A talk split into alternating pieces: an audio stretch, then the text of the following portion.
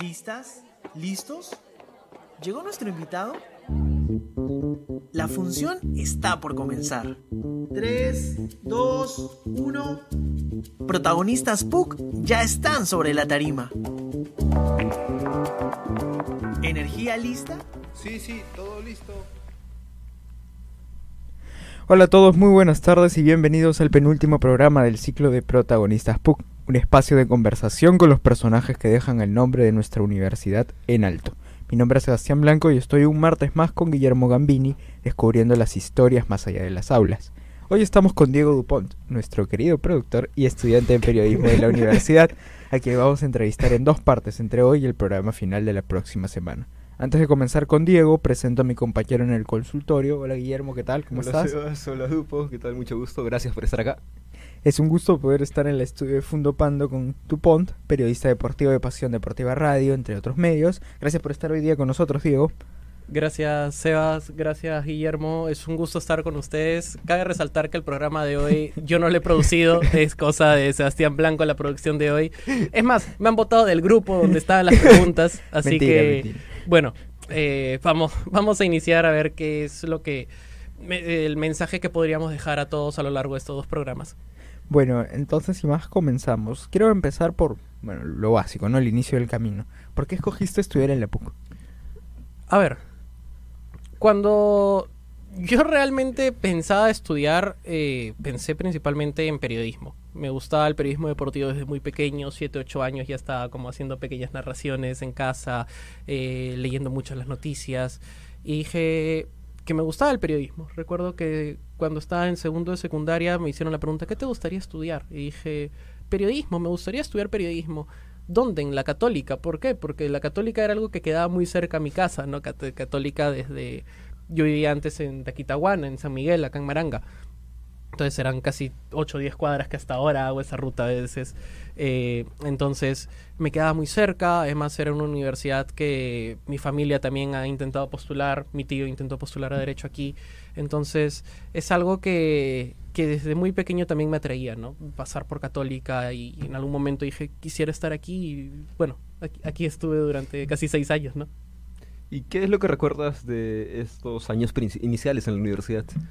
A ver, recuerdo mi primera clase, la clase de taller de textos eh, a las 9 de la mañana, un lunes 13 de marzo del 2017, con Andrea Juniente en el piso 403 de Estudios Generales Letras. Hasta la hora nomás. Hasta la hora. Entonces, eh, recuerdo aquella clase, ¿no? Era una clase en la que obviamente es un mundo nuevo, no conoces a muchos. eh, con los chicos que ingresé del colegio, solo una persona estaba en letras en ese momento, no estábamos en la misma, en la misma clase. eh, la mayoría era de ciencias. Y en ese momento cuando conoces a nuevas personas, ¿no? Que por ejemplo en ese caso conozco a Nicole, si no me equivoco, en la primera clase, eh, y ahí conversamos, era eh, literalmente hacer nuevos amigos, toda esa semana conociendo nuevas personas, ya formando grupos, porque tenías que hacer el grupo para el trabajo de sociología. Entonces, es como que de una u otra manera te das cuenta que es un mundo nuevo, ¿no? Un, volver a iniciar, un volver a, a- a reconectarte, y creo que eso es algo de lo que me he dado cuenta todos los años, ¿no? Todos los ciclos eh, que he estado aquí en la universidad es eso, ¿no? Que cada, cada semestre o cada momento dentro de la universidad es como una puerta abierta a que tú puedas conocer nuevas cosas, abrir nuevos capítulos, abrir nuevas historias y es algo de lo que siempre voy a estar agradecido a esta universidad. Y ahora que lo mencionas, ¿qué retos implicó para tu aprendizaje este paso que hubo a la virtualidad por, por el contexto de la pandemia, no? Yo creo que a nosotros como periodistas nos ha afectado mucho, más que como periodistas, como comunicadores. A ver, eh, no, eso no desmerece a que hay otras carreras que obviamente han necesitado más que otras. Por ejemplo, ingeniería mecatrónica. Obligatoriamente necesitaban trabajar con esos equipos. Periodismo o comunicaciones también, porque digamos, ¿qué tan difícil ha podido ser para un alumno audiovisual trabajar iluminación? Iluminación necesita un equipo especial de luces. No es usar el fluorescente de tu casa, no es usar el aro TikToker. Entonces, es, es algo que ha sido difícil. ¿Cómo trabajar las luces duras a las luces difusas? Es un ejemplo. En el periodismo igual. Yo llevé videoreportaje, llevé periodismo televisivo en OBS. O sea, es, es muy difícil y, y más bien cuando trabajé contigo en videoreportaje era como para mí un mundo nuevo, ¿no? Ingresar al estudio de TV2 y, y decir, oh, mira, hay cámaras, hay luces, hay, hay backings. Entonces, es algo que eh, obviamente te das cuenta que es algo muy distinto, algo que siento que he perdido esa parte. Bueno, eh, estoy llevando talleres ahorita de, de temas de manejo de cámaras, de grabaciones, pero es algo que pude haberlo aprendido. Obviamente sí, aprendí nuevas formas de, de hacer eh, periodismo, ¿no? Como el periodismo radial, en el podcast, que bueno, ya es algo que ya, ya me manejaba desde hace tiempo, ¿no? Entonces, pero es algo que sí, siento que, que se ha perdido mucho y creo que en los comunicadores nos ha afectado también. Claro, y justo mencionas estos años cruciales en tu formación, en la virtualidad, y ahora la vuelta a la presencialidad. ¿Cómo ha sido esa readaptación nuevamente? Es que yo siento que lamentablemente durante pandemia perdí los años que pude haber trabajado en un estudio, ¿no? O sea, ya radio es algo que vengo haciéndolo desde los 14 años. No he perdido mucho en, en radio. Eh, he estado aquí en Radio Zona PUC desde 2018, entonces es como que conozco mucho de las cosas que se manejan en la radio. Pero, digamos, televisivo es algo que pierdes. eh, y cuando ya llegas, y en este caso, una semipresencialidad en el ciclo pasado, ya a mí me faltaban solo dos cursos. Entonces, ahora en este último eh, ciclo también me faltaban dos cursos, dos cursos que ya eran más teóricos que prácticos. Entonces, yo sí siento que en este caso sí perdí mucho. Eh, mi adaptación iba a ser mucho más práctica porque es simplemente teoría, pero, pero sí, en ese caso sí perdí bastante de lo que pude haber trabajado como, como un estudiante más, como muchos de ustedes, en, en hacer ese trabajo de videoreportaje, en, en hacer los backings, pintar las cámaras, mover el switcher, ver que Paiko no se meta mientras están en el- grabando. Sí. Entonces, eso es, ese es el punto, ¿no? Que creo que, que hemos perdido mucho. Y creo que también podríamos hablar no solo de en tanto lo técnico, sino de habilidades críticas, ¿no? Quizá hay mucho he escuchado en este ciclo muchas personas mencionar que se está creando, así no se quiera, una generación de periodistas de Zoom. O sea, eso de hacer entrevistas solo virtuales y acomodarse a ese formato y quizá no tanto dar el paso que se era inexorable antes, ¿no? Visitar a la fuente, hacer una entrevista presencial, Claro. eh, tener otro, otra interrelación, ¿no? El Zoom te permite otras posibilidades. ¿Qué opinas al respecto, no? A ver, algo que yo siempre me refería al periodismo es que no me gusta el periodismo de oficina. No me gusta el periodismo de ocho horas sentado, escribiendo notitas, buscando tus fuentes por Zoom. Está bien, puedes buscar fuentes por Zoom, pero si necesitas ir a buscar a la cancha, como hablamos mucho en el periodismo deportivo, a buscar a quienes tenemos que hacer la entrevista, perseguirlo si es necesario, eso es lo que más importa. Sí, se ha creado una generación de periodistas de Zoom, pero es porque en algunos casos la academia los ha llevado a ello. O sea, yo siento que en el periodismo muchas de las cosas que se tienen que tomar en cuenta es que la academia no sirve mucho. La academia te da una guía de cómo hacer las cosas. Y es que no es, no es que te esté citando este esta película Tinta Roja. No, eh, que, que te decía, no, la academia no sirve, ¿no? O sea, acá se hace en la cancha. Tiene parte de razón, parte de no razón. La, la academia lo que te da es ética. Saber qué está bien, qué está mal, cuáles los límites, cuáles no. Pero tú en la cancha te formas. Y, y sí, hay, hay grandes entrevistas que se pueden hacer virtual por Zoom. Yo recuerdo que entrevisté, por ejemplo, a, Pa- a Pablo Viruega, comentarista de ESPN de Estados Unidos, que obviamente iba a ser imposible ir a Claro. pandemia hasta Connecticut y entrevistarlo. o, o, por ejemplo, entrevistar a Raúl Alegre, que fue kicker de eh, los New York Giants, ganador del Super Bowl hace unos años. eh, bueno, hace ya más de 30 años, comentarista de ESPN luego. Obviamente no iba a ser imposible que yo viaje hasta Austin, Texas o haber cubierto el Super Bowl 54. En- Es, obviamente es una generación vi- virtual, pero también tienes que aplicar las cosas en la cancha. Cuando vas a, a cubrir en un partido en estadio, irte a la zona técnica, buscar a los jugadores, entrevistar a los jugadores, tener notas ahí de qué es lo que ha ocurrido. Eso es lo que yo creo que debe encontrarse ahora un equilibrio. La generación de Zoom existe, debe existir también, pero no centrarse solo en ello, ser el periodista de oficina que más critico, pero también hay que trabajar en la cancha. Pero no siempre puedes estar en la cancha, así que tienes que encontrar un equilibrio. Claro, y qué importante esto de ir a la cancha, ¿no? Y tú vienes ejerciendo ya desde hace varios años el periodismo deportivo y mencionabas desde pequeño en realidad que te, que te gustan los deportes. ¿Cómo nace esta pasión? Bueno, yo creo que la pasión por los deportes siempre ha estado en mi casa, ¿no? Es algo que, eh, el fútbol, mi abuelo me inculcó el tenis, hice tenis, me gusta el rugby, el fútbol americano. Siento que el, el deporte, y es algo que yo siempre hablaba, lamentablemente en el Perú mucho nos centramos en que es fútbol para hombres, y para mujeres, en una dicotomía que no tiene sentido y que atenta contra los roles de género. Pero más allá, yo creo que el deporte es algo muy importante en nuestras vidas. Entonces, el periodismo deportivo y creo que llevar esta información llevar más allá del conocimiento de que muchas personas pueden tener de que, uy, sí, Alianza ganó, Cristal perdió, la U empató, eh, Unión Guaral ascendió a primera, entre comillas, etcétera, etcétera, etcétera.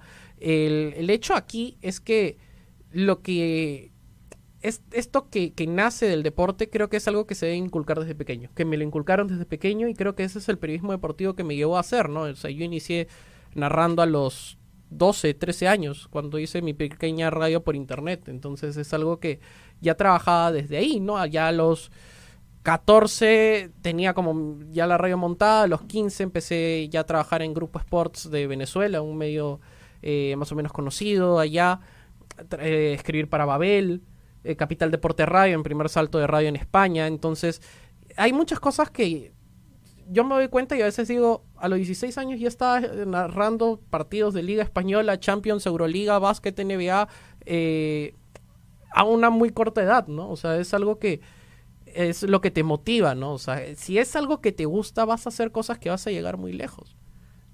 Si tú antes del principio de pandemia me decías, vas a cubrir el Super Bowl, yo no pensaría. Y es algo que llegó casi de sorpresa de cubrir el Super Bowl, estar durante la semana del Super Bowl, hablar con los jugadores, es algo que hasta ahora yo no me lo creo, ya ha pasado hace dos años. Y en ese sentido, ¿quién es tu referente o son tus referentes al momento de hablar de periodismo deportivo? Un poco para cerrar este primer bloque.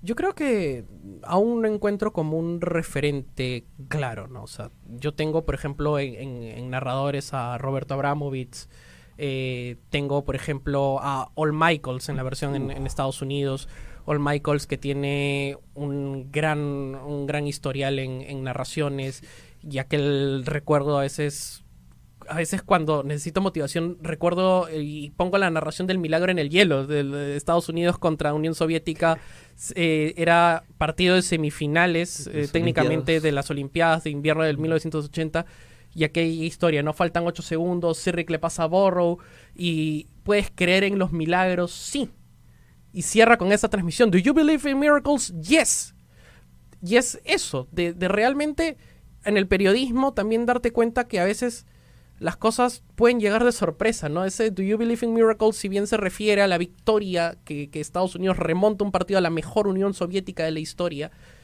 te das cuenta que también hay cosas que la vida te da, ¿no? Los milagros. Y creo que eso es lo que mucho voy a estar muy agradecido. Bueno, es momento de ir a cortes comerciales en Radio Zona PUC, pero al regresar seguiremos conversando con Diego Dupont y comentaremos un poco más sobre periodismo y sus próximos proyectos. Volvemos en un minuto. En Protagonistas PUC te contamos lo que en ninguna otra presentación verás. Nos metemos tras bambalinas.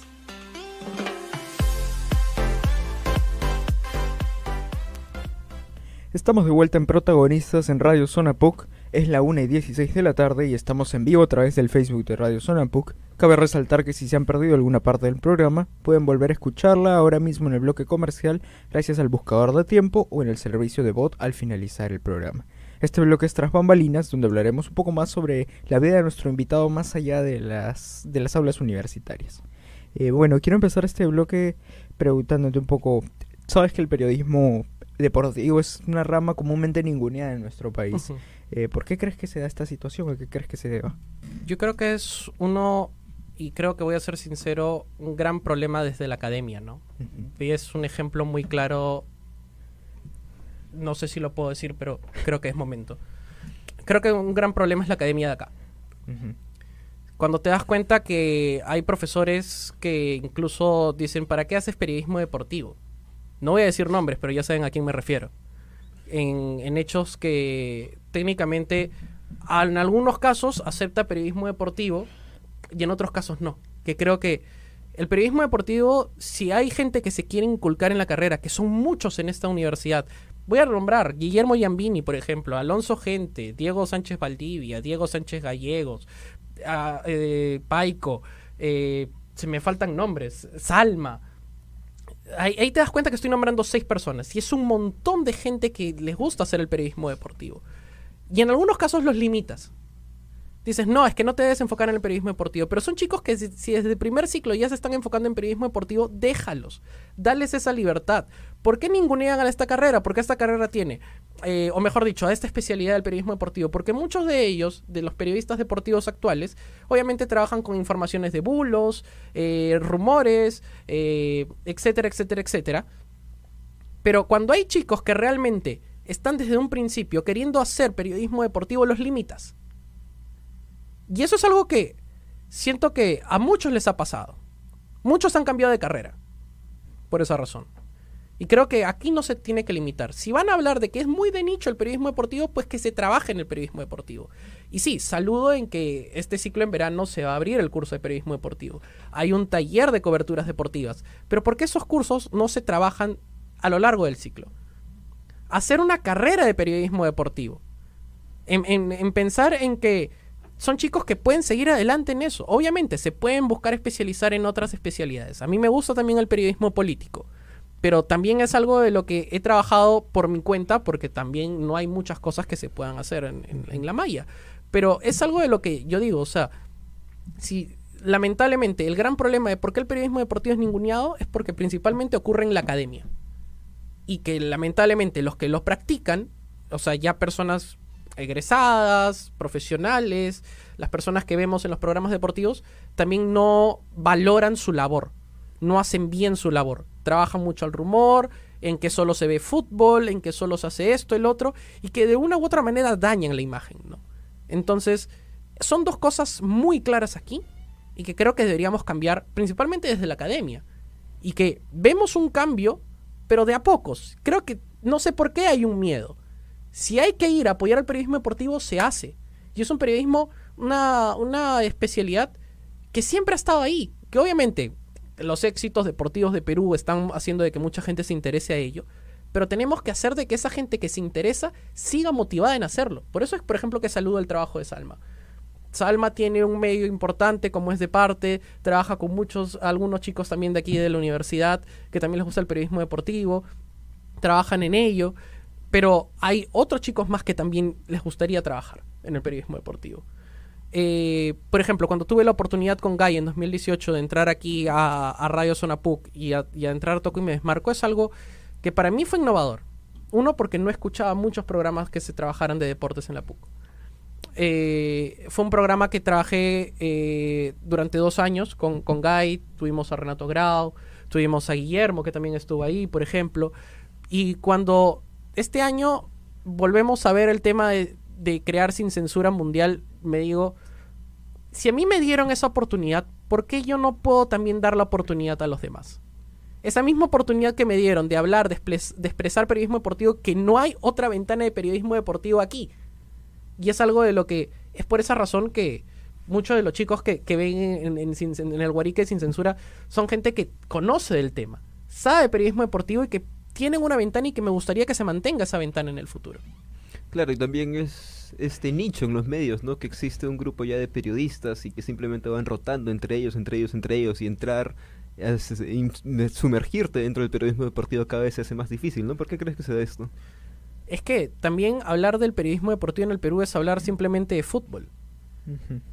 ¿Cuál es el gran problema en que no tenemos una cobertura de vóley? Se perdió la cobertura de vóley. Eh, se perdió una cobertura en deportes como tenis, cuando el Perú ha tenido una muy buena generación de tenistas. Eh, no hablamos de gimnasia, donde tenemos muchos éxitos. Eh, o, por ejemplo, es como, ¿sabrá mucha gente que Perú tiene una delegación de patinaje artístico sobre hielo? No. Y, y lo tenemos cobertura de información es mínima. Salvo, ah, mira, una peruana bailó esto en un patinaje artístico sobre hielo. Y eso no es. Hay que cubrir. Y, y cuando hablas de estos periodistas que se encierran y solo hablar de fútbol, ¿para qué ves una sección de deportes si solo vas a ver hablar u Alianza Cristal? Hay fútbol internacional. ¿Por qué no hablamos de tenis? ¿Por qué no hablamos de básquet? ¿Por qué no hablamos de fútbol americano? Ah, fútbol americano solo hablamos cuando hay Super Bowl y el show del medio tiempo.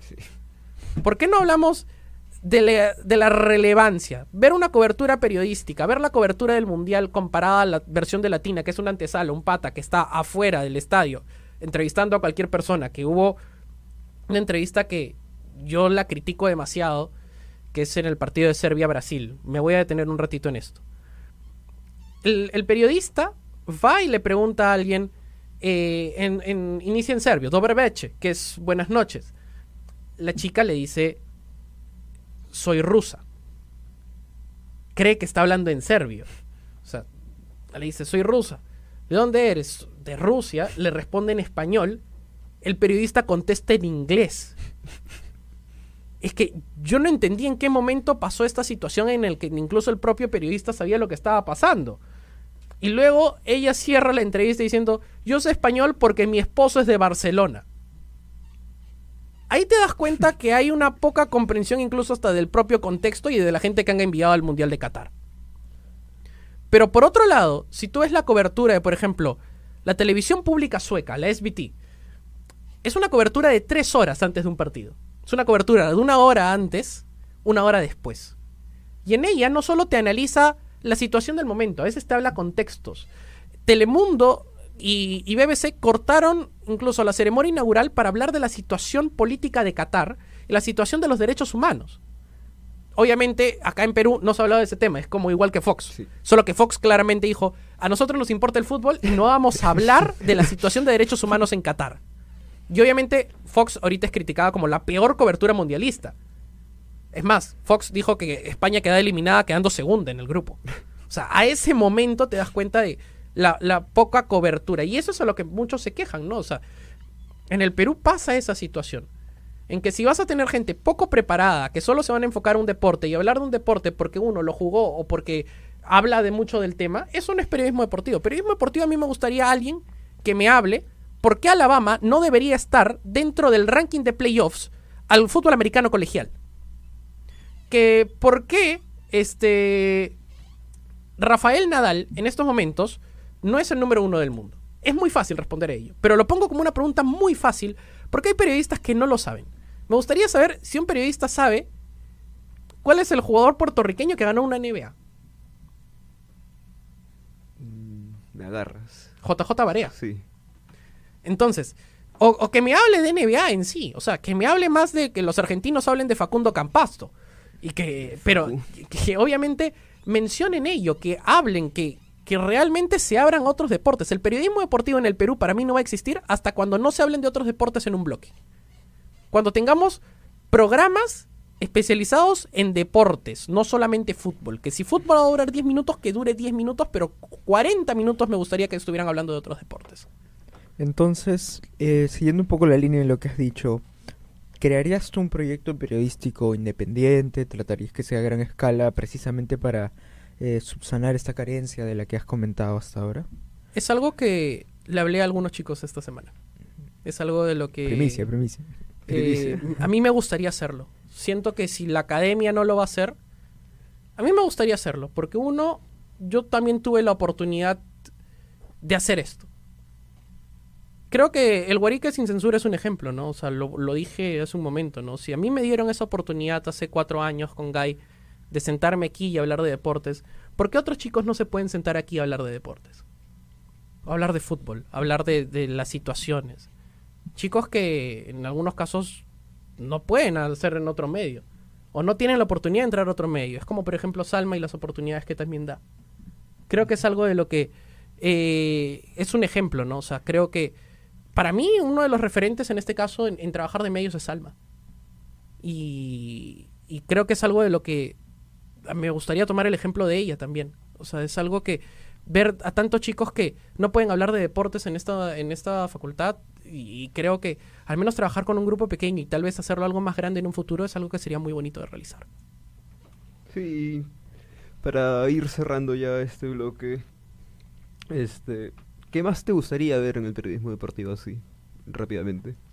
Coberturas, más allá de fútbol, que tengas una comentarista que al menos te sepa tenis, o sea, es algún ejemplo que yo siempre he dicho, ¿no? Y que Nair Aliaga cubriendo la Copa Davis en 2020 en el Perú-Suiza. Para mí es la peor cobertura vista en una persona para cubrir tenis. Te das cuenta que Nair no sabía tenis. ¿Por qué estaba Nair? Y sí, di- digo con nombre porque es un ejemplo. O sea, me gustaría saber que Nair ya conozca un poco más de tenis. Yo no lo hago con una intención de, de ofender en este caso, sino de darse cuenta de que estamos mandando gente a veces que no conoce estos deportes. Que no conoce qué es lo que va a cubrir. Me gustaría ver que también la cobertura de, periodismo deportivo sea más allá de, de solo fútbol. O que solo un periodista en el comercio haga una entrevista a LeBron James por ser LeBron James. O sea, me gustaría un- alguien que te cubra NBA, alguien que te cubra college basketball, alguien que te sepa el March Madness, por ejemplo, alguien que te cubra, si te va a cubrir fútbol, ah, ya, pero me gustaría saber también qué es lo que ocurre en la segunda división de España. Si vas a hablarme de béisbol, está bien, tenemos una liga de béisbol peruana, ¿por qué no hablamos de ello? ¿Por qué no hablamos de solamente las ligas mayores de béisbol? Podemos hablar de la liga venezolana, que es muy buena, es la, la segunda más importante de América. Sí. Entonces, ¿por qué no podemos hablar del béisbol japonés? Ya, muy tarde, ¿no? 4 de la mañana todos los partidos. Pero algo que me gustaría que el periodismo deportivo tenga esa oportunidad de expandirse a otras áreas, de ir a buscar más cosas que no solo se centren en el fútbol y que crean que el fútbol es la única razón para salir en cámaras. El fútbol vende, lamentablemente, en este país, pero tenemos que quitarnos ese chip de la cabeza porque hay gente... ¿Cómo hay gente que se enamora de otros deportes, que quieren practicar otros deportes? ¿Cómo conseguimos nuevos atletas? Cuando se muestran. Los Juegos Olímpicos, los Juegos Panamericanos son una ventana para ello. ¿Y qué tienes? A Paco Bazán diciendo, ah, yo juego rugby. Bueno, yo a mí me gusta el rugby porque lo jugaba en el Marham. O, ok, vamos a pasarte esto en diferido ya te dije el ganador, pero igual lo vamos a mostrar en deportes de invierno. Las coberturas son un desastre en el Perú cuando hablamos de multideportivos. Porque no tenemos gente que al menos se instruye. Renato Luna, para mí es uno de los pocos periodistas que al menos para cubrir cada, cada evento conocía sobre ello, te informaba sobre ello. La cosa en el periodismo también es informar cuando tú transmites un partido y es algo de lo que a mí me gusta hacer mucho también en las coberturas periodísticas que hago en las coberturas de narración.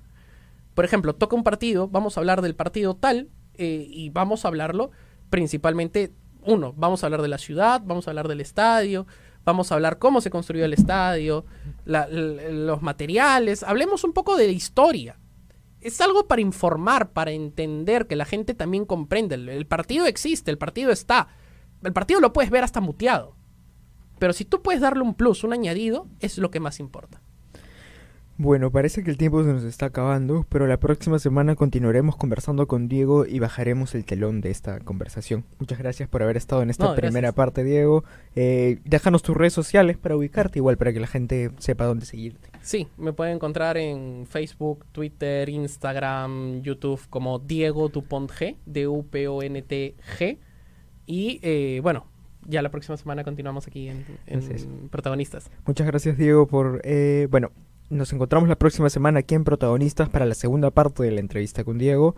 Saludos, nos vemos y los dejamos en El Guarique sin censura. Sí, volvemos aquí en el Guarique con, con Guille y vamos a estar hablando de la derrota no sorpresiva, ya se veía venir, de España contra Marruecos y la previa, por cierto, entre las escuadras de Portugal y Suiza en el último partido de octavos de final.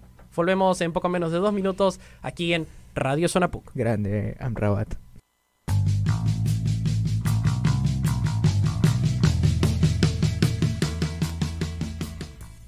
Muy bien, volvemos de nuevo aquí al Guarique sin censura. Mi nombre es Diego Pond y estoy junto a Guillermo Yambini, por cierto, en la transmisión y ya con Matías Vega desde Santiago de Chile. Matías, ¿estás con nosotros en estos momentos? Parece que tenemos fallas con la señal de Matías.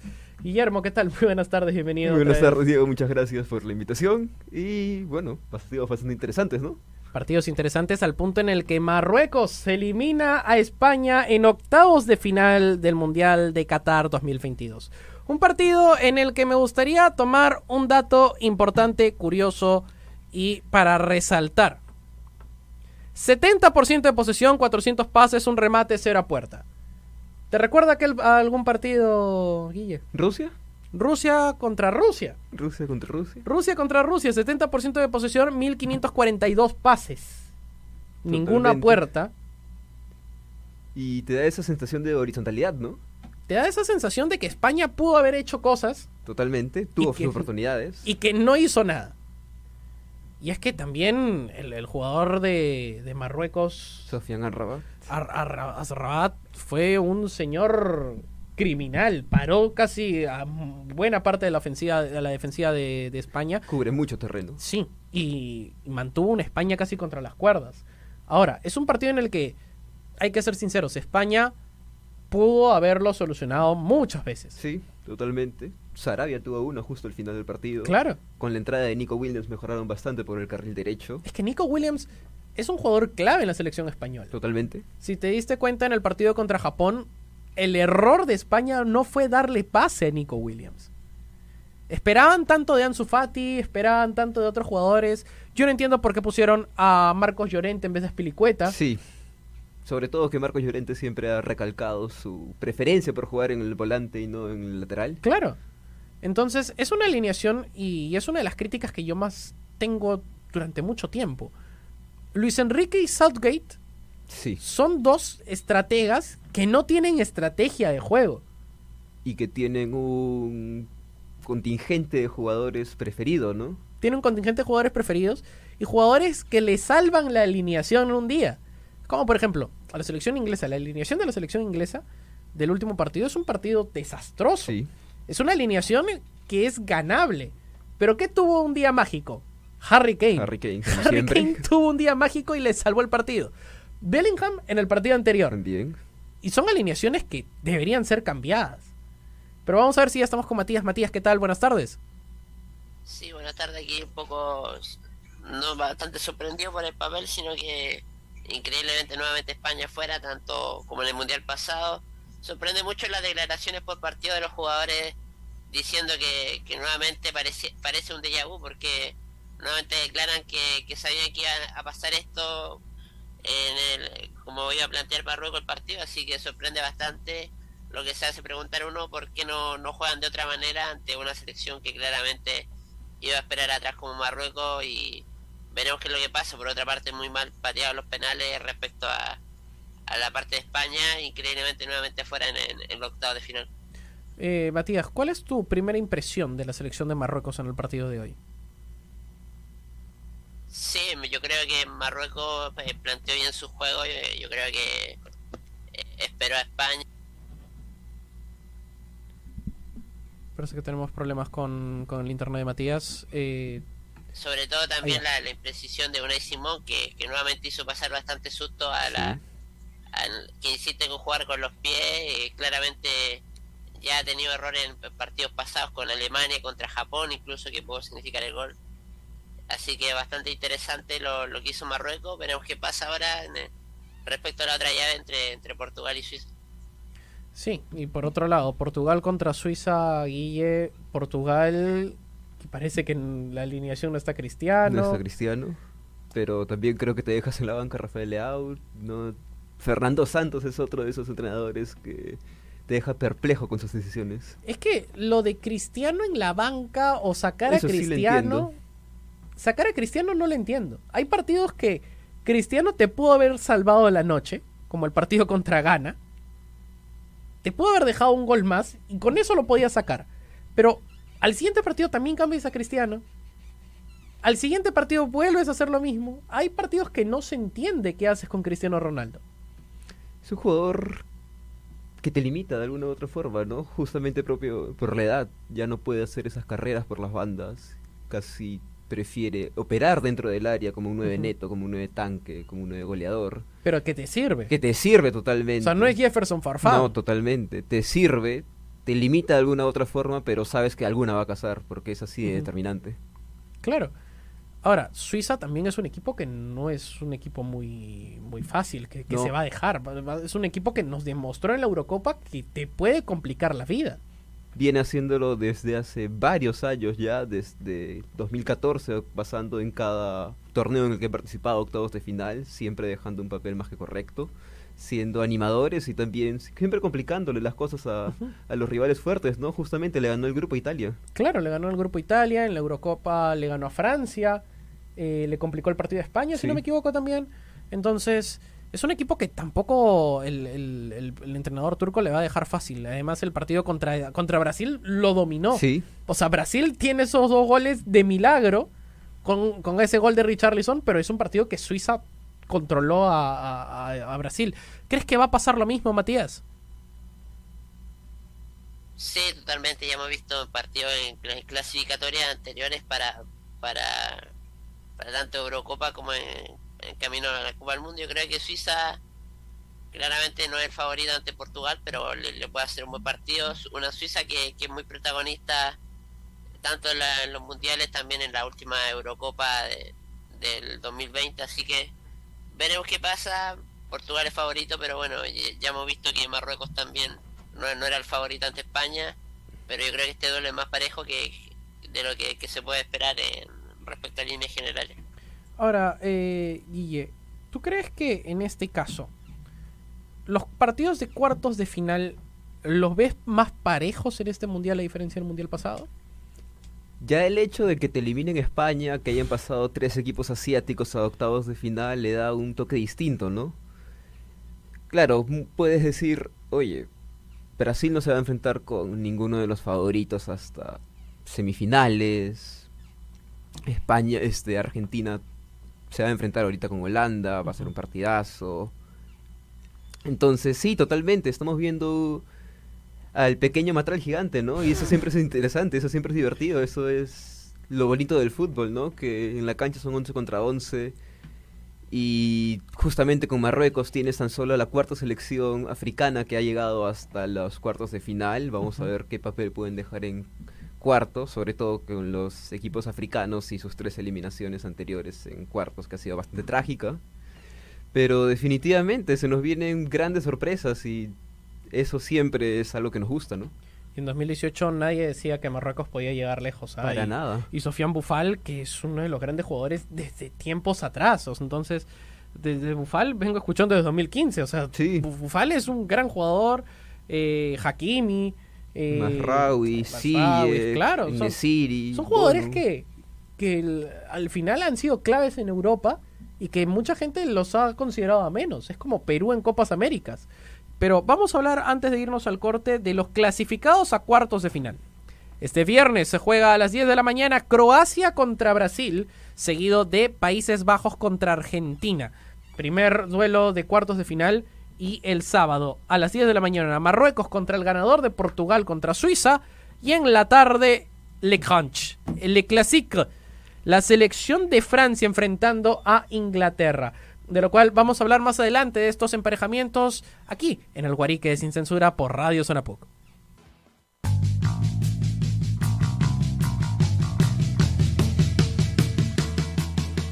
Y volvemos de nuevo aquí en el Guarique de Sin Censura, aquí en Radio Zona PUC. Hablamos ya del último duelo de cuartos de final, pero vamos a subir un poco. Inglaterra contra Francia. Francia venciendo con categoría a la selección polaca.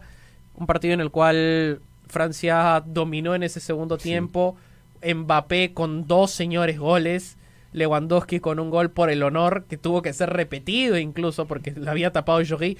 Pero el equipo de France a cuartos de final de una manera increíble, Guillermo. Sí, muy dominante, la verdad.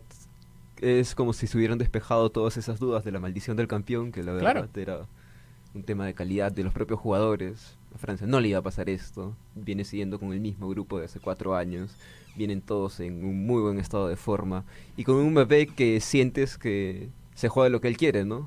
Apenas puso el pie en el acelerador, dos goles. Claro. Y cambió el ritmo del partido por completo. Y es un partido en el cual, si bien al primer tiempo estuvo tranquilo hasta que apareció Giroud a los 44, el segundo tiempo fue un Francia pisando el acelerador, un Polonia que ya se desespera al minuto Sí. 70. Eh, es un partido en el que sí, se complicaron la vida. Y, y vamos un poco al otro partido. Inglaterra-Senegal, un partido en el cual esperábamos mucho más de Senegal, Sí. con esa alineación de Southgate que siempre se manda. Es que, si yo creo que es otro equipo, Southgate ya se hubiera ido hace rato. Sí, totalmente. Es, es un equipo que, a ver, ¿dónde armas un, un equipo de esa forma? Te- te deja perplejo con sus decisiones Southgate, ¿no? Y también tiene juega mucho la suerte porque el primer tiempo de Senegal tuvo un par de ocasiones claras para ponerse por delante y hubiera sido muy interesante ver cómo hubiera reaccionado Inglaterra, cómo hubiera reaccionado Southgate ante la adversidad, ¿no? En la Eurocopa en realidad no se pusieron por debajo en el marcador y eso les, les benefició bastante, entonces siempre, siempre termina resolviendo con la calidad, ¿no? Justamente Kane, los Bukayo Saka, los Jude Bellingham y Inglaterra tiene calidad de sobra, ¿no? Para poder sostener justamente las falencias tácticas que puede tener Southgate. Y por otro lado, Matías, eh, la pregunta, Inglaterra, ¿cómo llega a, a ahora unos nuevos cuartos de final en un torneo importante? Eh, y esta vez le toca a Francia. ¿Crees que va a ser un partido complicado para la selección de Francia? Sí, totalmente creo que eh, muy bien el colectivo de, de Gareth Southgate. Es, partió muy bien con ese 6-2 en el primer partido ante, ante Irán. Luego tuvo un partido un poco complejo ante, ante los Estados Unidos y luego terminó ganando su último partido en la fase de grupo. Así que ante Senegal demostraron su, su, su dominio, ganaron bastante fácil el, partido y veremos ahora ante Francia. Yo creo que va a ser un partidazo y veremos cómo, cómo reaccionará Francia, que también eh, ha tenido un paso muy, muy sólido respecto a hasta cuarto de final. Luego tuvimos ayer los partidos del enfrentamiento. Eh, vamos primero con Japón-Croacia porque es el menos doloroso. Eh, Japón eh, que inicia, perdón, Croacia que inicia marcando, por cierto, Japón que le empata. Y en los penales, ¿qué pasó con Japón, Guille? Los penales, ¿qué pasó con Japón, no? Ya en 2010 les había ocurrido lo mismo contra Paraguay. Claro. Entonces, es una manera dolorosa de perder, ¿no? Y también hay un dato bastante interesante, que en todos los partidos de eliminatoria, de eliminación directa en los que ha jugado Croacia, en solo uno ha perdido en tiempo regular. Y justamente uh -huh. fue esa la final del Mundial 2018. En el resto ha llegado hasta el tiempo extra, la prórroga, o hasta penales, que justamente el Mundial pasado pasó en penales contra este, Rusia. Rusia. contra este Suiza, no, no perdón, Dinamarca. Dinamarca. en octavos y venció a Inglaterra en los semifinales. Entonces, es un equipo que sabe y, sufrir, y, ¿no? Y le gana tiempo extra le también, tiempo le extra, ganan tiempo le extra. ganan tiempo extra. Entonces, es un equipo que sabe sufrir, ¿no? Entonces, va a estar interesante, sobre todo con una Brasil que, bueno, que viene alzado, no lo sé, que ha sido bastante criticado después Claro. de los bailes que hicieron. Eh, bueno, a mí me parece parte de la idiosincrasia brasileña y tienen derecho a festejar, ¿no? No sé ustedes qué opinarán de eso. A ver, Matías. El segundo gol de Brasil. Richarlison jugando con la cabeza, gambeteando solo. ¿Ya crees que llegó a un momento de burla a la selección de Corea del Sur sabiendo de que ya era un equipo que era intratable? No, para nada, yo creo que es, eh, había bastante polémica tanto eso como con el baile, pero me parece que no, me parece que demostraron la habilidad que tienen. Parecía que por momentos que uno estuviera viendo un comercial de Nike respecto a la selección brasileña. Así que increíblemente Brasil muestra su superioridad y en ningún momento me pareció que, que se estuvieran burlando de Corea. Y fue un partido bastante bastante interesante por, por el dominio de Brasil y también por parte de aquel golazo de fuera del área de Corea del Sur que, claramente sorprendió bastante. Y Corea del Sur que se fue, mm, bueno, no se fue de la manera en que ellos hubieran querido, pero al menos ese gol fue incluso más del honor que contra que la de Lewandowski con, con Polonia. Totalmente, totalmente. Sobre todo contra. Sobre todo que se veían ya casi sin posibilidades antes de iniciar el partido, ¿no? Entonces, un papel más que digno el de Corea, que logró pasar a octavos eliminando a Uruguay. Y bueno, para el futuro es una selección bastante joven en realidad. Sí, es una selección bastante joven, es una selección que, por cierto, el dato también que Brasil era la primera vez que le marcaba más de cuatro goles a un equipo que era México desde el Mundial del 58. Wow. Entonces, el, el dato es que la selección de eh, Brasil también rompe historia y muchos decían, ah, claro, pero bailas ahorita en este momento, pero a ver, baila cuando Alemania te marcaba cinco en un primer tiempo en un estadio llamado Mineirao. Pero es, es, es cierto, Croacia-Brasil, partido, si no me equivoco, de Fr eh, Francia 98. Sí, totalmente. Semifinal de Francia, Semifinal- no. no. Sí, No, semifinal la juega con Francia. Croacia juega a Croacia, Francia. Francia, con eso doblete Croacia de juega a. Francia, claro. Eh, Croacia-Brasil, si no me equivoco, es Alemania 2006. Sí, sí, justamente con el gol de Kaká, partido inaugural. Claro. Sí, totalmente. Golazo Alemania Kaká. 2006. Y Y, luego, en fase, en fase de grupos también del último, del, del último, ¿no? Del Mundial de Brasil 2014 también. Ah, ¿Verdad? con Nishimura. Nishimura. Nishimura, partido inaugural, cuando Neymar hace aquel penal inventado y Nishimura la cobra penal. Retribuyendo. Retribuyendo a la selección de Japón, Nishimura no volvió a arbitrar más un partido FIFA después de ese mundial. Y es, y es cierto, lo pueden investigar. Eh, un partido en el cual Croacia inició ganando Sí. con autogol de Marcelo. Marcelo. Y en ese momento ya te das cuenta que este Brasil no daba para mucho. Sí, no. Era era un. Brasil que llegabas a la cuestión de qué va a pasar en la situación de la sociedad brasileña si Brasil pierde. Y- Yo ya tenía como un cuadro cada vez que se pasaba el partido. Y, y- y más ese cuadro para mí existió en el partido contra Camerún porque Brasil ni siquiera se estaba clasificando en el partido contra Camerún. Necesitaba golear a Camerún, le metió cuatro, pero necesitaba clasificar. Y cuando ves a Chile pegándole con ese travesaño de Pinilla, te volvías a cuestionar 50 mil veces, ¿va a pasar esto? Y volvemos otra vez a ver el primer caso. Primera emparejamiento de cuartos de final que van a jugar el viernes. Países Bajos venciendo a Estados Unidos, Alemania, perdón, Australia cayendo contra la selección de Argentina. Vamos con un poco con Argentina. Argentina hizo bien los papeles. Hizo bien los papeles, sobre todo Messi, que se jugó una segunda parte magistral, ¿no? Eh, muchos decían que recordando a el partido que hizo Zidane en 2006 contra Brasil, ¿no? Que quizás necesitaba ese quizás necesitaba ese este momento Messi en los mundiales que todavía no había tenido una segunda parte así de buena.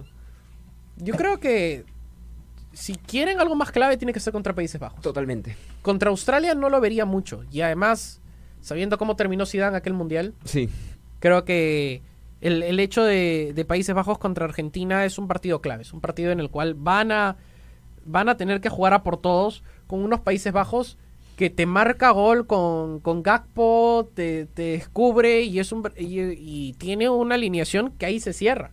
sobre todo con alguien que sabe adaptarse tan bien a los contextos como Bangal. Claro, a ver, dile eso en el Barcelona, pero al menos lo aprendió y lo aprendió muy bien. Pero, ¿cuál crees, Matías, que pueda ser la clave de este partido entre Países Bajos y la selección de Argentina? Sí, yo creo que va a ser muy clave. Yo creo que primera, como dato curioso eh, de la estadística, primer gol de Messi en, en la fase final También. También. respecto a de octavo de, de final en, en adelante. Así que muy interesante. Eh, Argentina yo creo que va a tener su primer eh, gran rival que va a ser Países Bajos.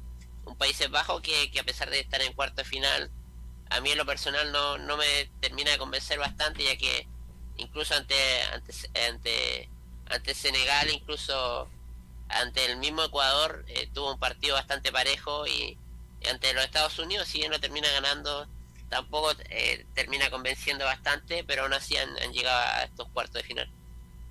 Muy bien, ahora vamos ya antes de cerrar. Predicciones que podemos ver ya a partir de este viernes que lo hablaremos en el episodio de Sin Censura, en- ya en completo, ¿no? El viernes. Eh, a ver, Croacia-Brasil, Guillermo, para ti. Brasil, de todas formas. Sufriendo, Matías. pero Brasil. Me la juego claramente por, por, por Brasil, creo que, que va a ganar el partido. Países Bajos-Argentina. Estoy tentado a decir que Países Bajos le va a guardar la fiesta. Estoy tan tentado a hacerlo, pero se vienen con un envío anímico los argentinos y tienen todavía ese antecedente de 2014 que Ujú. creo que va a pasar a Argentina. Matías. Me la juego también por Ar- Argentina, creo que lo más probable es que veamos una final sudamericana en, en la primera semifinal. Inglaterra-Francia. Francia. Francia. sí. Equipe de France. Me- Eh, sí, también Francia. Y, Creo que el mejor eh, el mejor equipo junto a Brasil es lo, lo que va de, del mundial. y que solo se podrían enfrentar en la final. Solo en la final. Solo en la final. Marruecos contra el ganador de Polonia-Suiza. No pregunto. Creo que lo dejo ahí porque es como. Un gran es- hipotético. ese partido va a estar clave. Sí, totalmente. Ese partido va a estar clave. Porque si pasa Suiza, va a estar complicado ese duelo. Creo que va a ser el más parejo. Sí, totalmente. Y si pasa Portugal, también va a ser el más parejo. Totalmente. Entonces, como que dejamos ahí las cosas. Eh, Matías, un gusto. Nos encontramos el viernes entonces. Sí, nos reencontramos el viernes para hablar en lo que no, nos va a dejar hasta ahí el mundial eh, respecto a los cuartos finales. Así que muy interesante estaré traeré algunos datos respecto a, los, a los partidos del tanto viernes como del día sábado. Bien, Guille, nos encontramos entonces el viernes. Nos encontramos el viernes con los resultados y las semifinales. Muchas gracias. Muy bien, ha sido un gusto estar con ustedes. Esto ha sido el Guarique sin censura. Nos encontramos el viernes. Mañana, por cierto, no hay programas en Radio Zona PUC. El jueves sí, el programa de Historia Natural el, a la una de la tarde. Y el viernes Double Hitter, primero a la una de Mente Lúdica y a las dos el Guarique sin censura. Nos encontramos la próxima semana. Por cierto, protagonistas, episodio 2, Diego Dupont, el otro martes a la una de la tarde. Es un gusto estar con ustedes y nos despedimos hasta el próximo programa de Sin Censura, Sin Censura Live Show, la próxima semana, por cierto.